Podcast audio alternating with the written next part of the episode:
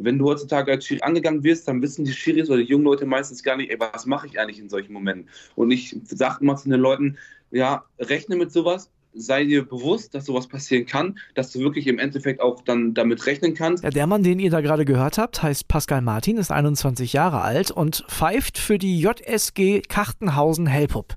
Das klingt jetzt erstmal ziemlich unspektakulär, ist es aber überhaupt nicht, denn Pascal hat einen Künstlernamen, heißt Qualle und ist damit richtig erfolgreich und zwar im Internet. Über 600.000 Follower hat er bei TikTok, über 50.000 bei Instagram und der Weg ist noch lange nicht zu Ende. Was macht er? Er zeigt Menschen, wie sein Schiedsrichteralltag so aussieht, pfeift vor allem Jugendspiele. Und so wie er das macht, finden richtig viele Kinder und auch Erwachsene, er ist ein richtig guter Typ. Und genau deshalb spreche ich heute mit ihm in dieser Sonderfolge, frag ihn, wie er zur Schiedsrichterei und zu TikTok gekommen ist, wie er mit Hate-Kommentaren umgeht und was er in Zukunft noch so vorhat. Ich bin André Albers. Stammplatz. Dein täglicher Fußballstart in den Tag. Ja, Pascal, ich habe mich lange gefragt, was ist denn so die erste Frage, die ich dir stelle? Ne? Und da dachte ich, fangen wir mit TikTok an? Nee, ich glaube, ich muss mal ganz vorne anfangen. Und zwar, warum eigentlich Schiedsrichter? Ja, also Punkt eins erstmal, weil ich noch nie Fußball spielen konnte. Ne? Das war eigentlich immer so ein Grund gewesen. Aber halt auch einfach, weil ich damals mir, mich dazu entschieden hatte, irgendwas zu machen, was so niemand macht. Äh, einfach mal so ein Hobby auszuführen, was vielleicht etwas ist, was nicht so äh, oft gemacht wird. Und dann dachte ich, Schiedsrichter ist genau das Richtige und hat dann wohl auch so direkt ins, ins Schwarze Meer getroffen, sag ich mal. Also es war genau das Richtige gewesen. Aber äh, was heißt denn kein Fußball spielen können? Also so gar nicht oder was? Nicht mal Torwart? Bisschen vielleicht. Ich habe früher in einer Mannschaft gespielt, so ein halbes Jahr lang, war Torwart gewesen, aber war so schlecht, dass ich nur auf der Bank saß. Deswegen war das überhaupt nichts für mich gewesen. ja, man kann ja mittlerweile sagen, ich habe das Anfangs schon gesagt, du bist ein TikTok-Star. Über 620.000 Abonnenten, über 50.000 auch bei Instagram. Wieso hast du damals mit TikTok angefangen? Was war da los? Ja, das ist eine ganz witzige Story. Ich habe einfach mal so grundlos bei einem Spiel einfach mal so ein paar Sachen gefilmt aus meiner Kabine oder wie ich dann in der Halbzeitpause zu der Kabine gelaufen bin oder wie ich auf dem Platz stand. Habe es dann hochgeladen. Am nächsten Tag bin ich aufgewacht. Auf einmal war das über eine Million von Aufrufen. Und dann dachte ich nur so, Alter, ne, warum interessiert euch immer mal Schiedsrichter so viel? Und dann dachte ich so, das ist jetzt genau der Punkt, was du machen kannst. Ich habe damit angefangen, weil ich habe davor nämlich eigentlich FIFA-Content gemacht auf TikTok. Schiri-Content weitergemacht und auf einmal ging das dann so durch die Decke, als ich dann noch irgendwann mir eine Kamera gekauft habe, da habe ich mir diese rote Mikrofone gekauft, da habe ich mir noch einen Kameramann geholt und dann auf einmal wirklich bumm, durch die Decke und dann ging es so noch wirklich Step by Step nach oben. Das heißt also, wie muss ich mir das vorstellen, wenn du heute zum Beispiel zu einem Spiel fährst, da ist direkt auch ein Kameramann mit dabei, ja? Also ich habe quasi mittlerweile mein eigenes Kameramann-Team, ja. Wir haben so ein Team Qualle, da sind das besteht aus drei Leuten, da haben wir so für Ton, dann für Kameramann und jemand, der so ein bisschen das Ganze... Regisseur. Genau, der ganz genau der. okay, TikTok ist ja eine Plattform, da sind viele Kids unterwegs. Brauchst du mittlerweile einen Ordner, wenn du kommst zu spielen? Also ist das, ist das schwierig? Ich habe mittlerweile zwei eigene Securities, das habe ich auch. Aber das brauche ich mittlerweile, weil wir jetzt schon sehr oft Spiele hatten, wo das ein bisschen eskaliert ist. Das ist eigentlich ein bestes Beispiel, wo der ZDF-Dreh gewesen ist. Ich war äh, dort gewesen, da ist es so gewesen, dass sie wirklich auf dem Platz gestürmt sind nach dem Spiel. Mhm. Und wären dort an dem Tag keine Leute da gewesen, dann wäre es wahrscheinlich eskaliert. Also manchmal ist es schon so, dass dort viele Leute hinkommen, auch wegen mir. Ich meine, da waren nur wegen mir 300 Zuschauer gewesen. Das heißt schon etwas und das ist dann so ein bisschen eskaliert. Weil nächste Woche bin ich nämlich in Hamburg. Da ist es nämlich so, dass sogar Polizei vor Ort ist. Das ist auch äh, absolut krank. Also ich bin mal gespannt, wie das dann dort wird. Und es ist die Polizei oder Security ist auch nur dort, um aufzupassen, dass natürlich nichts passiert. Ne? Viele Leute unterstellen mir immer, ja, du machst es doch nur, um mir anzugeben und sowas, aber im Endeffekt geht es ja nur um die Sicherheit. Ja, also ich habe mit 15 Schiedsrichterschein gemacht, ne? Sag ich dir ehrlich. Mit 16 ja, hatte ich keinen ja. Bock mehr. Also, das lag gar nicht so krass daran, dass ich keinen Bock hatte, Schiedsrichter zu sein oder auch mit den Kids, weil das muss man vielleicht mal erklären. Es ist ja so, dass man am Anfang immer Jugendspiele pfeift. Ne? Man fängt ja nie an mit einem Erwachsenen, mit einem Herrenspiel. Also das lag gar nicht an den Kindern, die dann da gespielt haben, sondern ey, das lag an den Eltern. Die sind durchgedreht. Und es war völlig egal, ob die Entscheidung richtig oder falsch war. Wie konntest du dich denn motivieren, dabei zu bleiben? Weil ich glaube, dein erstes Spiel lief auch nicht so hundertprozentig nach Maß, ne? Ja, das erste Spiel hatte direkt eine rote Karte, vierte Spielminute, war eine Notbremse und Notbremse hast du als Schiri eigentlich immer wortwörtlich die Arschkarte gezogen, weil dort kannst du halt nie was machen. Ne? Wenn, wenn eine Notbremse passiert, musst du rot zeigen. Also ich habe mich eigentlich immer damit motiviert, dass ich tatsächlich immer im Hintergrund so Leute hatte, die mich immer so ein bisschen dazu angestoßen haben. Es gab sehr oft Spiele, wo ich danach nach Hause kam, wo ich mir dachte, boah, Pascal, das kannst du jetzt nicht mehr weitermachen, das, das, das geht einfach nicht mehr. Aber ich habe viele Freunde gehabt, die mich auch dazu weiterhin motiviert haben, die gesagt haben, ey Pascal, mach das weiter. Und mein Jugendobmann, äh, den ich hier im Verein habe, der sich um alles kümmert, der ist echt ein äh, super Typ. Also der hat auch immer gesagt, Pascal, zieh das Ganze durch, in dir ist auch Potenzial drin, also mach das Ganze so weiter. Also ich habe mich wirklich immer damit motiviert, dass ich auf andere Menschen auch gehört habe teilweise. Du hast gerade gesagt, rote Karte in der vierten Minute im ersten Spiel, was war das für eine Jugend? Äh, D-Jugend war das gewesen. Also eigentlich ist es so ein Ding, ich gebe immer sehr ungern rote Karten mittlerweile, auch was nur Bremsen angeht, vor allem so früh in den Spielen, wenn es in den unteren Ligen ist, aber Regel ist Regel dort gewesen und konnte dort halt einfach nichts machen. D-Jugend heißt 10-, 11-Jährige, ne? Mm, so 10, ja, so 11, 12-Jährige. Genau, okay unschön. Du hast dann weitergemacht, aber bist mit 16 tatsächlich auch mal angegriffen worden. Was ist da passiert? B-Jugendspiel, also das Alter, wo die Leute gerade so in der Pubertät sind. Ja. Äh, erste Halbzeit, Mitte der Spielzeit, war das so gewesen, dass ein Spieler eine sehr harte Grätsche gemacht hat, was für mich eine gelbe Karte war. Ich habe ihm daraufhin dann die gelb-rote Karte gegeben. Er ist dann auf mich zugekommen, hatte mich so am Kragen gefasst er meinte dann zu mir, ich soll die rote Karte zurücknehmen und meinte dann äh, so mäßig, ja, was bist du denn für ein Wichser, was bist du für ein Hurensohn, was soll denn der ganze Kack, was machst du hier? Hab mich dann nach hinten gestoßen und für mich als 16-Jähriger war das natürlich damals wirklich ein unfassbarer ja, Rückschlag. Ich bin dann quasi in die Kabine gerannt, also ich bin wirklich weggerannt. Man muss ganz, ganz, kurz, man muss dazu sagen, B-Jugend, das heißt Gleichaltrige für dich als 16-Jähriger dann. Genau, also ja, genau, die Leute waren genau mein Alter gewesen. Ich bin dann in die Kabine gerannt, habe mich auch kurz eingeschlossen und ähm, ja, bin danach nach Hause gefahren. Also es war für mich wirklich ein unfassbarer Rücktritt gewesen. Also spätestens da, sag ich dir ehrlich, wäre für mich Feierabend gewesen. Du hast trotzdem weitergemacht. Wie lange hat das gedauert? Wie lange hast du überlegt und gesagt, ich hau jetzt in den Sack? Also einen Monat hat es ungefähr gedauert, bis ich wieder brauchte, um mich auf den Platz zu trauen. Und es war sogar so gewesen, dass ich sogar in diesen einen Monat gar nicht den Platz betreten konnte. Also ich konnte noch nicht mal so außerhalb Fußball spielen gehen, weil das für mich immer, sobald ich auf den Platz ging, immer so ein bisschen Erinnerung hochrief, ja. bis vor Sportgericht. Aber das Witzige war gewesen, also für mich war es witzig gewesen, weil für das Sportgericht kriegt man ja auch Schiri Geld, ne, so diese Spesen, weil man ja dort so eine Aufwandsentschädigung bekommt. Und wir sind an dem Tag umsonst eigentlich hingefahren, weil es war kein Trainer da. Der Spieler, der es gemacht hat, war nicht da. Also ich saß quasi dort an dem Tag allein und nach zwei Minuten war die Sitzung zu Ende. Ja, weil das für uns alle klar war, dass derjenige schuldig war. Aber ich brauchte schon lange, um wieder zurückzukommen, auf jeden Fall. Einen Monat zumindest. Ist das bei dir denn immer so gewesen, dass es auf dem Platz geblieben ist? Also, dass du quasi ich sag mal, eine rote Karte gegeben hast und dann gab es Wutausbrüche, Beleidigungen gegen dich auf dem Platz oder kam das auch mal im Privatleben vor, dass die Leute dann dich irgendwie angeschrieben haben auf irgendeiner Plattform oder so? Also früher nicht. Ja, mittlerweile, wo ich jetzt auch auf Instagram und so aktiv bin und auch auf TikTok, ist es so, dass das wirklich sehr zugenommen hat. Ich muss aber dazu sagen, das hört sich jetzt vielleicht ein bisschen komisch an, aber ich bekomme den meisten Hate gar nicht von Spielern oder von, von Trainern oder von irgendwelchen Leuten, die so ne, dort stehen, sondern ich kriege tatsächlich den meisten Hate derzeit von eigenen Schiedsrichterkollegen. Ich weiß nicht, ob das Neid ist oder ob das irgendwo etwas ist, womit sie nicht klarkommen. Aber wenn man durch meine Kommentare mal geht, vor allem bei Instagram oder wenn ich mal so ein paar Nachrichten mir durchlese, die ich bekomme, fast 70, 60 Prozent von dem Hate kommt wirklich von eigenen Schiri-Kollegen, die mir wirklich Sachen schreiben, äh, wie hör auf damit, du machst uns lächerlich, lass doch die Scheiße sein. Ich hoffe, du wirst irgendwann am Spieltag angegriffen. Ich hoffe, äh, du wirst bis nach Hause verfolgt. Also das ist wirklich unfassbar krank. Es ist sogar so krank, dass ich mal eine anonyme Nachricht bekommen habe, die vom Fußballverband sein sollte. Und das habe ich auch auf YouTube hochgeladen. Diese Person wusste alle Daten über mich. Meine Schiedsrichterkennung, mein Schiedsrichterpasswort, meine kompletten Schiedsrichterdaten, meine, meine Adresse, also wirklich alles. Es kann wirklich nur jemand gewesen sein, der auch im Fußballverband sitzt, weil diese Sachen weiß eigentlich nur ich, also es weiß eigentlich niemand. Und das hat mich geschockt. Also ich weiß nicht, warum das so ist, aber es ist wahrscheinlich irgendwo auch großer Neid. Und wie gehst du dann damit um? Ich nehme sowas leider zu dolle zu Herzen. Also ja. ich mache mich leider zu dolle damit fertig, weil es ist irgendwie etwas, was mich so ein bisschen jedes Mal kaputt macht, weil ich verstehe das nicht. Ich verstehe nicht, warum eine Schiri-Kollegen mich so dort runterziehen. Also es ist für mich immer so ein Rätsel. Und trotzdem machst du weiter und trotzdem, deswegen bin ich auf dich gestoßen und das, das finde ich so bemerkenswert, hast du einen unglaublich guten Umgang mit den Kindern. Also wenn man sich deine Videos anguckt, gerade bei TikTok, wie du mit den Kids redest und so, wie du denen auch Aufregung nimmst, wie du denen erklärst, was gerade falsch gelaufen ist. Weiter, weiter, weiter, weiter, alles richtig. Okay, nein, nein. War eine Grätsche. Das war eine Grätsche.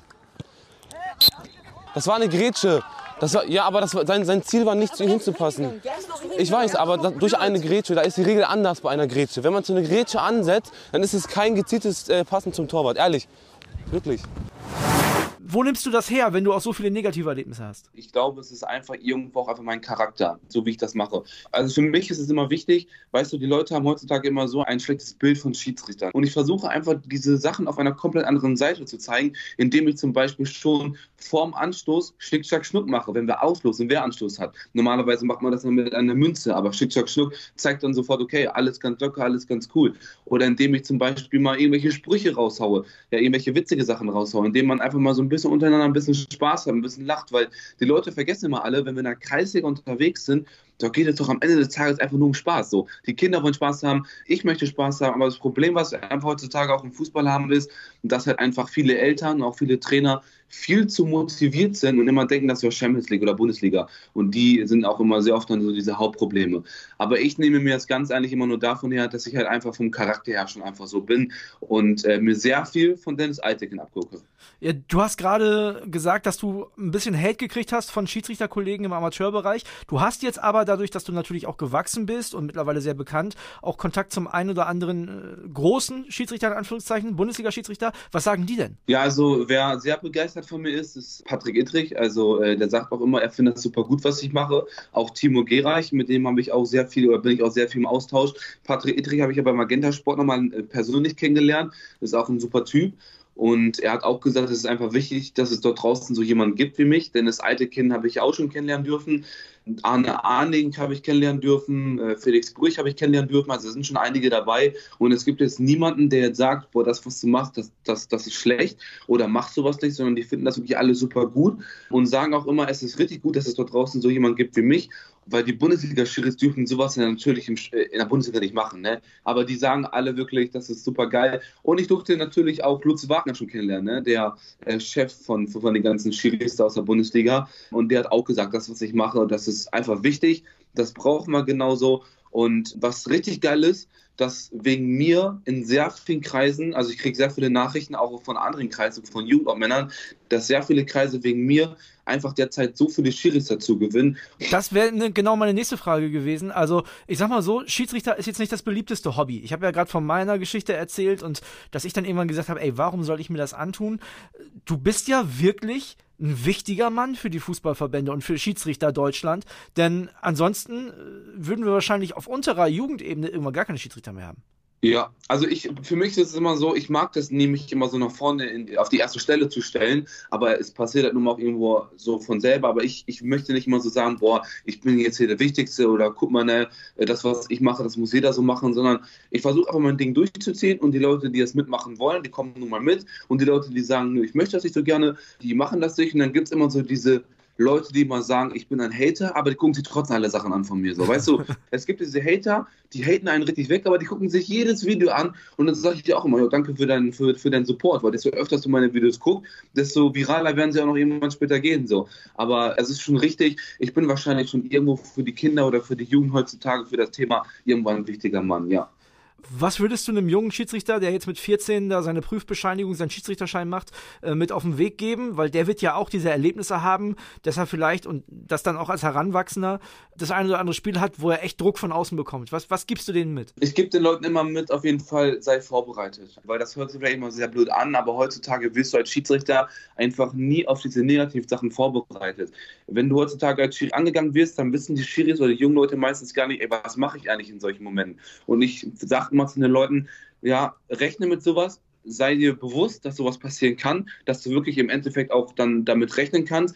Aber was auch immer ganz wichtig ist, sei ein offener Mensch. Wenn du an einem Spieltag, an einem Sportplatz ankommst, okay, dann geh auch zu, den, zu der Wurstbude, zu den Typen und grüß den und sag, ey, ich bin der Schiedsrichter, ich bin heute da. Sag den einen Leuten am Sportplatz, ich bin der Schiedsrichter, ich bin heute da, dass alle Leute wissen, er ist heute angekommen, super guter Typ, er redet hier mit allen Leuten, begrüßt sich bei allen Leuten und nicht dieses, ach, ich fahre zum Sportplatz, gehe in meine Schiri-Kabine, mache mich kurz warm, gehe in meine Schiri-Kabine, pfeift das Spiel, gehe in meine Schiri-Kabine und fahre nach Hause. Weil so ist das nämlich heutzutage meistens so. Aber auch mal nach dem Spiel zum Beispiel eine Bratwurst mit der Mannschaft essen. Auch mal nach dem Spiel vielleicht eine Cola mit der, mit, mit der Mannschaft trinken. So, das sind alles Dinge, die sind heutzutage so verloren gegangen. Aber ich muss sagen, mittlerweile ist es bei mir so, es gibt keine Mannschaft mehr, mit der ich nicht mal nach, nach dem Spiel eine Bratwurst esse oder sowas. Weil was im Spiel passiert, bleibt im Spiel. Was nach dem Spiel passiert, das ist nochmal eine ganz andere Meinung und eine ganz andere Stimmung, sag ich mal. Was glaubst du, wie muss sich denn das Umfeld verändern? Also wir haben ja gerade schon darüber gesprochen, dass die beiden Mannschaften oft das kleinste Problem sind, sondern die Eltern sind das Problem. Überambitionierte Trainer. Ich, also ich meine, gerade im Jugendbereich, sorry, in der E-Jugend, da muss niemand mit 30 Punkten Vorsprung Meister werden. Da gibt es keinen Druck.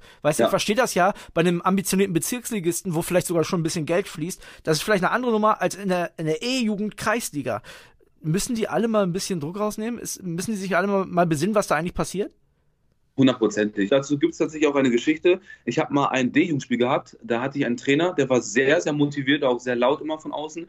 Und ich habe diesem Trainer später Geld gegeben, weil er seinen eigenen Spieler von außen angemeckert hat, du Vollidiot, jetzt hör dir doch mal den Ball. Dann habe ich das Spiel unterbrochen, bin nach außen hingegangen, habe dem Trainer Geld gegeben, habe zu ihm gesagt, du redest nicht so mit deinen Spielern. So, und dann hat er mich auch so blöd angeguckt und meinte zu mir, warum gibst du mir dafür eine gelbe Karte? Ich so, ja, weil du hier außen stehst und deinen eigenen Spieler hier beleidigst. Und dann meint er zu mir, ja, aber das ist doch mein eigener Spieler. Aber ich gesagt, nee, Beleidigung ist Beleidigung. Egal, wenn du hier dieses Wort sagst. Ja, du kannst hier nicht außen stehen und den Spieler hier vorbeleidigen. Also da habe ich wirklich auch das Spiel unterbrochen und habe gesagt, sowas unterbindest du, weil ich finde, sowas geht nicht. Du kannst nicht zu einem Zwölfjährigen sagen, du Vollidiot, jetzt hol mal den Ball zurück oder was machst du da eigentlich? Also wirklich, verstehe ich nicht, wie du das als Erwachsener machen kannst. Also sehr viele Erwachsene sind da mit viel zu viel Motivation dabei, aber du wirst ja, in, also du kannst ja nichts machen. Also wirklich, du kannst ja einfach nichts machen. Also egal, was du versuchst, du bist immer mit zu viel Motivation da oder es gibt zu viele Eltern oder Trainer, die mit zu viel Motivation dabei sind und ich muss dazu sagen, ich weiß selber gar nicht, wie du solche Leute mal so ein bisschen von der Bühne runterholst, sag ich mal. Was glaubst du, wie viel Einfluss haben die Großen, die Bundesligaspieler, die Bundesliga-Trainer und auch die Schiris auf die Kleinen, was da auf dem Platz passiert? Da guckt man sich also was ab. Ja, also ich glaube, Einfluss auf die jungen Generation haben sie sehr viel, aber auf die ältere Generation gar nicht mehr. Also ich sag mal so ab 30, 40 so, äh, diese Leute, da wirst du nichts mehr erreichen können, aber ich glaube, alles darunter, da haben, da hat ein Pep Guardiola, ein Jürgen Klopp oder eine Marke Reus einen sehr großen Einfluss auf, auf die Jugend. Ich glaube, da kann man noch vieles ändern, aber alles danach, ich glaube, da äh, machen sich die 30 oder die 40-Jährigen gar keine Gedanken mehr oder denken sich, nee, boah, das, was der Pep Guardiola gerade macht, das gucke ich mir ab. Da macht schon jeder sein eigenes Ding, sag ich mal. Ja, Jürgen Klopp, ganz Deutschland sagt, guter Typ. Bei den Schiris wahrscheinlich ein bisschen anders, oder? Also der ist ja auch mal schnell beim vierten Offiziellen. Ja, aber ich muss dazu sagen, also Jürgen Klopp hat das auch mal im Interview drin gesagt, das ist auch richtig so, du bist ja im Spiel eine ganz andere Person als nach dem Spiel oder vor dem Spiel. Ja. Ich glaube, vor dem Spiel ist Jürgen Klopp ein super guter Mensch. Ich glaube, auch nach dem Spiel geht er zu den Schiris hin und entschuldigt sich vielleicht auch nochmal im schlimmsten Fall oder so. Aber das hat mir Dennis Eitekin mal gesagt. Er meinte zu mir, er hat so viele Trainer schon erlebt. Bestes Beispiel ist eigentlich Christian Streich, der eigentlich, wissen wir alle, vor dem Spiel und nach dem Spiel ein super guter Typ ist. Aber im Spiel ist, kann er nun mal auch sehr oft austicken oder mal etwas lauter werden. Das haben wir ja gesehen hier bei Bayern München, wo er in, in der Allianz Arena so ein bisschen da auf 180 gewonnen ist. Deswegen sage ich auch immer, wenn du als Trainer bei mir im Spiel mal etwas lauter wirst, ey, gehört dazu, auch wenn du mal vielleicht mal ein etwas, ein etwas härteres Wort sagst, gehört vielleicht auch irgendwie dazu, aber es gibt auch Grenzen und diese Grenzen müssen die Leute lernen. Ich habe mal eine Frage zu deinem Alltag. Also, du bist jetzt äh, Schiedsrichter, du bist Influencer, auf jeden Fall Influencer. Du hast gerade gesagt, eigenes Kamerateam, Ton, alles mit dabei. Wie sieht dein Alltag mittlerweile aus? Was machst du sonst so? Also, mein Schlafrhythmus ist seit einem Jahr ungefähr im Keller. Also, äh, den kriege ich nicht mehr rein. Äh, das, das, sorry, das kennen wir aber bei Stammplatz. Wir, wir, produzieren ja auch meist spät abends, also wir schlafen auch nicht mehr vernünftig. Achso, ich bin teilweise bis 6, 7 Uhr wach und manchmal penne ich dann bis 13 Uhr so. Gestern habe ich versucht, früh schlafen zu gehen. Dann wurde es auch 3 Uhr. Aber es ist normalerweise so, dass ich dann immer so 10, 11 Uhr aufstehe. Mal wird es auch 12 Uhr. Und das allererste, was ich immer mache, ist Videos schneiden für TikTok, mir ein bisschen was angucken, was ich hochladen kann, ein bisschen was produzieren, gehe durch meinen Terminkalender durch, antworte ein paar Kommentare und das dauert ja immer etwas, so zwei Stunden oder so. Und meistens habe ich dann eigentlich ein Spiel oder irgendwas mit Fußball zu tun und ja, und da kommen auch immer so ein paar zwischendurch so ein paar andere Sachen dazwischen. Wie läuft denn das bei dir? Wirst du noch ganz normal angesetzt und pfeifst dann ein DC, BA, Jugend oder Herrenspiel oder äh, wirst du mittlerweile aus ganz Deutschland angefragt und kann man das überhaupt? Also es ist äh, jetzt tatsächlich so, dass man ab den ersten ersten mich jetzt online buchen kann als Schiedsrichter, aber nicht buchen kann in dem Sinne von, dass ich für die Mannschaft pfeife, sondern buchen kann in dem Sinne von, dass ich vorbeikomme und einfach äh, dort ein Zeichen setze und dass ich ein bisschen auch den Verein auf Vordermann bringe und einfach, dass ich für die Kinder quasi da bin, dass ich mhm. dem so ein bisschen ey, ne, so und so macht man das. Aber ich habe natürlich auch immer noch meine eigenen Spiele, die ich zu pfeifen habe. Aber ich habe jetzt auch schon meinen Kreis hier gesagt, es wird wahrscheinlich jetzt so kommen, dass ich das Ganze gar nicht mal hier unterm Hut kriege. Und deswegen ist es so, dass, und mein Kreis unterstützt mich dort auch, dass ich jetzt auf ein bisschen so auf Deutschland-Tour gehe und außerhalb von meinem Kreis sehr viel pfeife. Ne, ich habe jetzt sehr, viel, sehr, sehr viele Turniere diesen Monat, also ich könnte dir sehr viel vorlesen, was ich jetzt alles diesen Monat habe. Auch nächste Woche ein richtig cooles Spiel mit Schalke 04 U14. Also ist es tatsächlich mittlerweile so, dass ich wirklich außerhalb von meinem Kreis fast so noch unterwegs bin. Okay, das heißt also so richtig die Ansetzungen, die reinfliegen, ich kenne das von früher noch, wo man dann mal ein Spiel am Samstag um 11 Uhr bekommt, das, das hast du gar nicht mehr so krass. Ja, 11 Uhr, mittlerweile sogar 9 Uhr oder 10 Uhr. ja, okay. Und das passt zu deinem Schlafrhythmus ja sowieso nicht. Hundertprozentig. Am besten Nacht durchmachen noch, schlafen, dorthin kommen und dann ganz schlimm.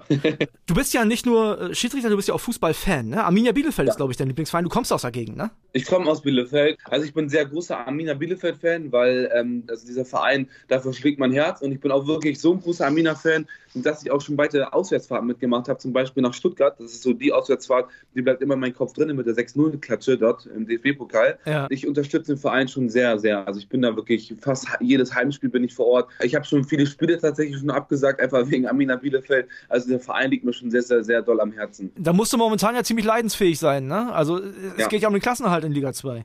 Was glaubst du, packen ja, die das? Hundertprozentig. Also Arminia Bielefeld ist eigentlich vom Kader her, wenn man das so gelesen hat, eigentlich eine Mannschaft, die normalerweise vielleicht sogar im besten Fall oben mitspielen kann. Also wir haben echt starke Kicker dabei und ich glaube, das wird jetzt auch eine große Wendung geben und dann wird es auch wieder aufwärts gehen nach oben. Das heißt, dieses Jahr Klassenerhalt und nächstes Jahr möglicherweise dann den Aufstieg wieder angreifen, ja? Nee, das wollen wir überhaupt nicht. Also, also alle Fans sagen ganz klipp und klar, aufsteigen erstmal gar nicht. Weil wir immer noch alle von damals ja diesen Schmerz drinnen sitzen haben, als es von der ersten Liga bis in die dritte ging und dann fast auch noch weiter runter. Ne? Das ist immer noch der größte Schmerz, den wir haben.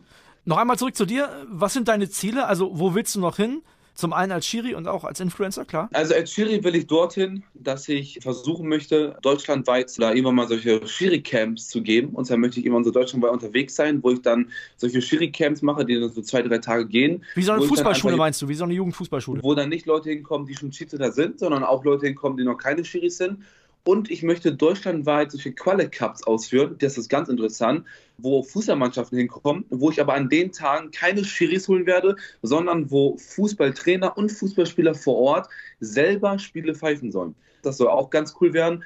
Und mein Ziel als Influencer, das ist offen. Also ich nehme das an, was kommt. Ob ich jetzt in ein paar Monaten die eine Million habe, ob ich irgendwann mal, weiß ich nicht, da oder da stehe, das nehme ich tatsächlich so an, wie es kommt. Mir tatsächlich die Message am wichtigsten. Und am Ende des Tages geht es mir auch nicht um mich, sondern um das oder um die anderen Leute, die ich motivieren möchte. Und das ist mir am Ende des Tages eigentlich immer noch so am wichtigsten. Also das, was mit mir am Ende des Tages so passiert als Influencer, das ist mir eigentlich gar nicht, gar nicht mal. Da, da lege ich so diese Priorität drauf. Mir geht es wirklich darum, neue Schiris finden, den Respekt den Leuten zeigen und etwas im Fußball ändern. Klingt gut. Zum Schluss noch mal eine kurze Fragerunde. Du antwortest Videobeweis, ja, nein? Ähm, ich es gut, aber die Umsetzung ist nicht so ganz so gut. Was, was würdest du ändern?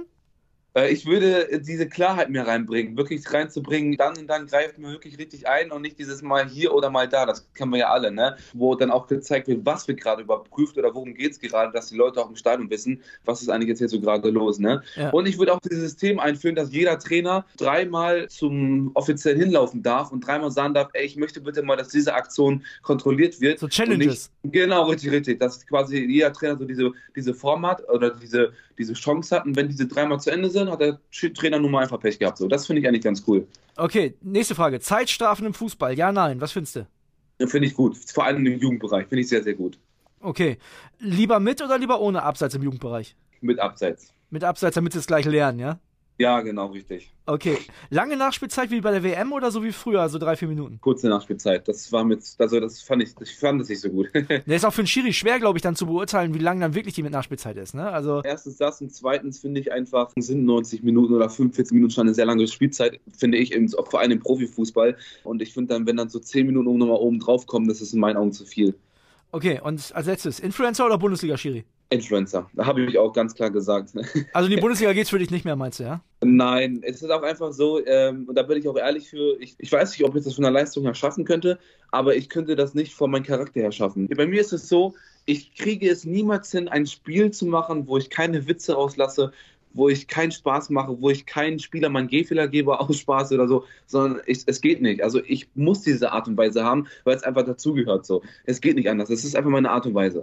Okay, dann bist du da, glaube ich, gut aufgehoben und tust dem deutschen Fußball, vor allem dem deutschen Schiedsrichterwesen, auch nochmal richtig was Gutes. Pascal, ich danke dir. Hat mir richtig viel Spaß gemacht und ich drücke dir ganz doll die Daumen. Gerade dieser Qualle-Cup, von dem du gesprochen hast, das klingt sehr, sehr interessant und klingt so, als wenn du damit noch ein paar Schiedsrichter gewinnen könntest, die wir auf jeden Fall brauchen werden. Ja, danke schön. Ja, das war's war sie also, die Sonderfolge mit Pascal Martin alias Qualle. Und wenn ihr noch Ideen für Sonderfolgen habt, ne, was können wir da thematisch machen, schreibt uns entweder eine Nachricht auf Stammplatz-Handy oder ihr guckt einfach mal in die Shownotes rein. Da findet ihr mein Insta-Profil und da könnt ihr mir natürlich auch gerne eine Direktnachricht schicken.